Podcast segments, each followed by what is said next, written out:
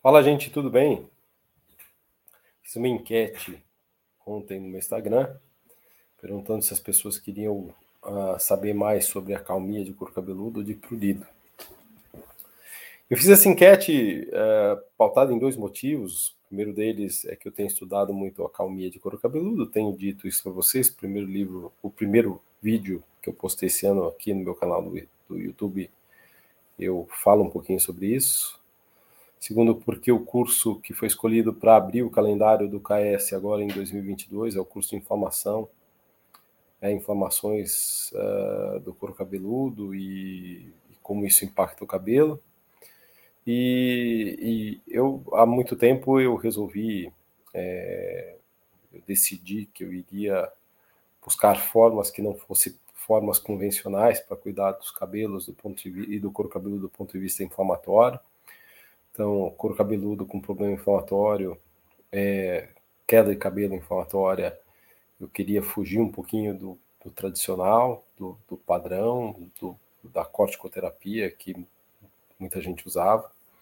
E a corticoterapia, eu acho que vocês sabem, por muito tempo ela pode, tópica, né? Especial corticoterapia tópica, ela pode gerar uma perda de eficácia quando utilizada por muito tempo, então o produto perde eficácia, e eventualmente, além de perder de eficácia, você pode ter efeitos colaterais, como atrofia cutânea, interrupção do crescimento capilar, e, e o corticoide se torna contraproducente, inclusive ele gera uma ideia, quando a gente examina o couro cabeludo, de um falso positivo para a inflamação. Né? O couro cabeludo fica mais eritematoso, há formação de é, telangiectasias, novos vasos, é, afina a pele, então seria, é, fica um couro cabeludo com um tom róseo, que mimetiza um quadro inflamatório, aquilo ali, de certa forma, pode causar um prejuízo na percepção e na leitura da inflamação.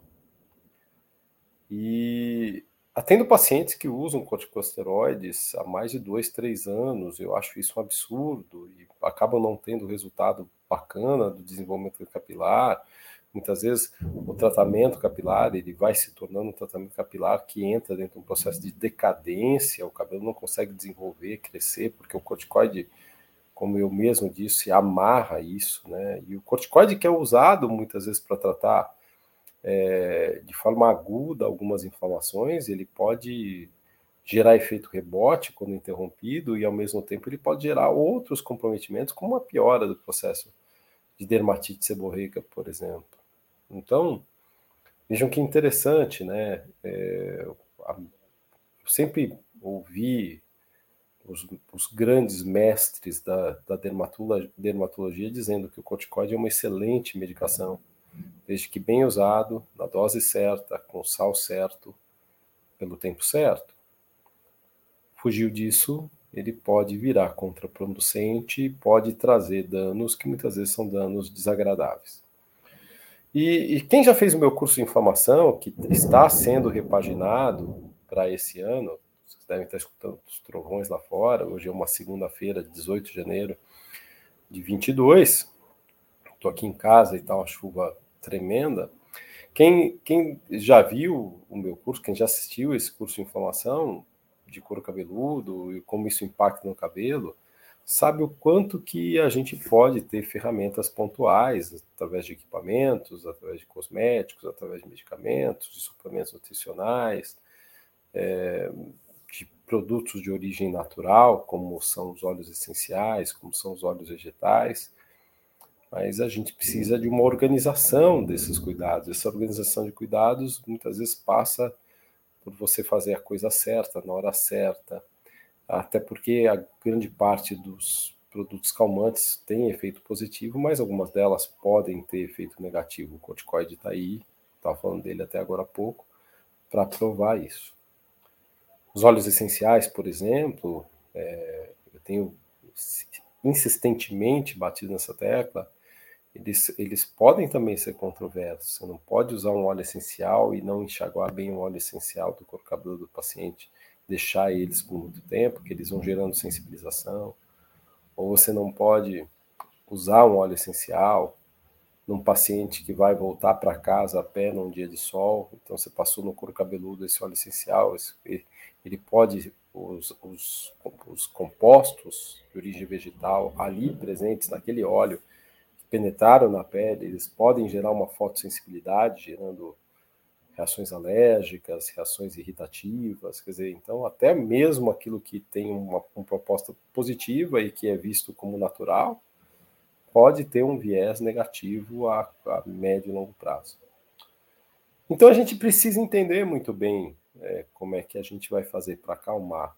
Existem várias ferramentas de acalmia do couro cabeludo, dentre elas aquelas acalmia, aquelas ferramentas que são associadas às mudanças de hábito, especial de higiene do couro, com uma lavagem numa temperatura mais fresca, mais morna. Existe a, a escolha do cosmético que você vai fazer uso para lavar, enxaguar, condicionar o teu couro cabeludo, lavar, enxaguar e condicionar o teu couro cabeludo, aí o teu cabelo, né? e às vezes eu, eu, eu quando ajudo na construção de cosmético, como eu já fiz com algumas outras linhas, eu sempre penso no couro cabeludo que pode tocar a pele e que ele também tem um efeito terapêutico e calmante, um bom tônico, bem desenhado, bem ajustado, com ativos que, que atuem nos mais diversos mecanismos de ação da inflamação, também tem um poder positivo. Correção de pH, correção de manto hidrolipídico, correção de microbioma cutâneo, tem um efeito calmante importante. E quando você consegue combinar todos esses elementos com uma orientação oral, alimentar e ou de suplementação nutricional que seja uh, antioxidante, que seja anti-inflamatória, né? uma cúrcuma, por exemplo, um chá verde, um café verde, algumas vitaminas que têm ação anti-inflamatória, como vitamina C, vitamina E, vitamina D, que é um super anti-inflamatório, o efeito de acalmar o couro cabeludo vai se estabelecendo. A gente passa a ter um critério, um padrão de acalmia muito bacana no couro cabeludo. Então, a, a acalmia do couro cabeludo tem sido um foco muito grande no meu trabalho. Eu tenho repetido isso desde o ano passado.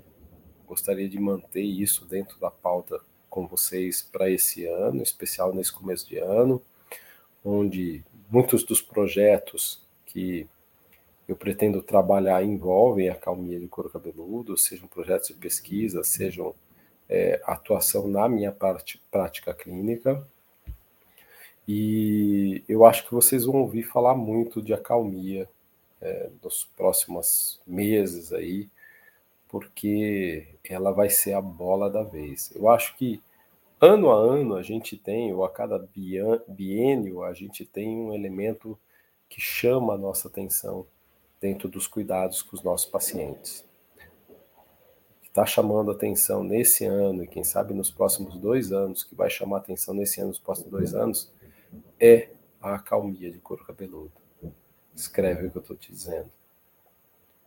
Fique atento, estude, participe dos projetos se hoje é dia 18 de 1 de 22, se você é profissional, é, nós vamos ter um curso do KS que vai falar sobre inflamação, é um curso que eu faço duas vezes por, por, por ano, e eu falo bastante sobre inflamação e sobre estratégias de controle de inflamação e protocolos de inflamação, inclusive fui convidado para dar uma palestra sobre acalmia couro cabeludo num congresso na Islândia, em agosto desse ano. Então tá tudo muito up to date. Tô com muita coisa nova, muita coisa bacana, muita coisa fresca, muita coisa que eu quero dividir e compartilhar com vocês, mas que gradativamente vou trazendo mais. Mas a escolha do tema calmia foi uma escolha de vocês na minha caixa de perguntas. Então fica aí essa questão. Espero ter atendido aqueles que me pediram esse tema no Instagram, ainda que tenha só pincelado, só dado um aperitivo, mas pretendo me aprofundar em outros vídeos. E façam o seguinte: se inscrevam no meu canal, ativem as notificações para vocês saberem quando eu estou postando coisa nova, quando eu estou ao vivo e, e para que vocês possam ser comunicados, tá bom? Grande abraço, abraço e acalmia.